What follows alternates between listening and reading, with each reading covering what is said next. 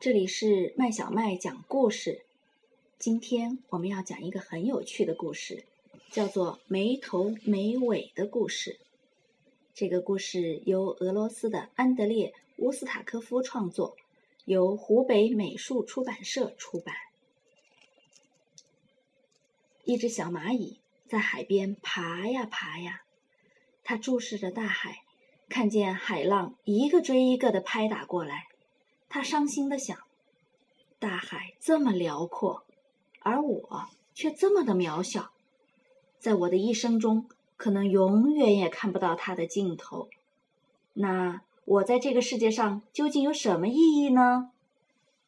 想到这里，小蚂蚁坐在一棵棕榈树下，伤心的哭了。这时，一头大象来到了海边，大象问道。小蚂蚁，你这是怎么啦？你为什么哭呀？嗯，我看不到大海的尽头。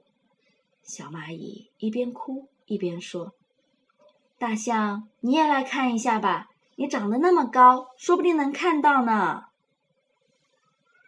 于是，大象也朝海大海望去，它看呀看，甚至还踮起了脚尖。可是，大海的尽头在哪里呢？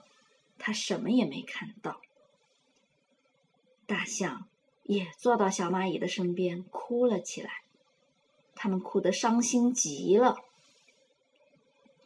突然，小蚂蚁拍了拍自己的小脑袋：“大象，你听我说，我有一个办法了。你爬到棕榈树上去，然后我再爬到你的身上。”我们试试看，说不定就能看到大海的尽头啦。于是，小蚂蚁爬到了大象的身上，大象又爬到了棕榈树上。他们看呀看，可惜，他们还是什么都没看见。现在，小蚂蚁和大象一起坐在树上，又嚎啕大哭起来。这时，一条金枪鱼游到了海岸边，嘿！金枪鱼大声叫道：“我说你们俩为了什么事情哭得这么伤心啊？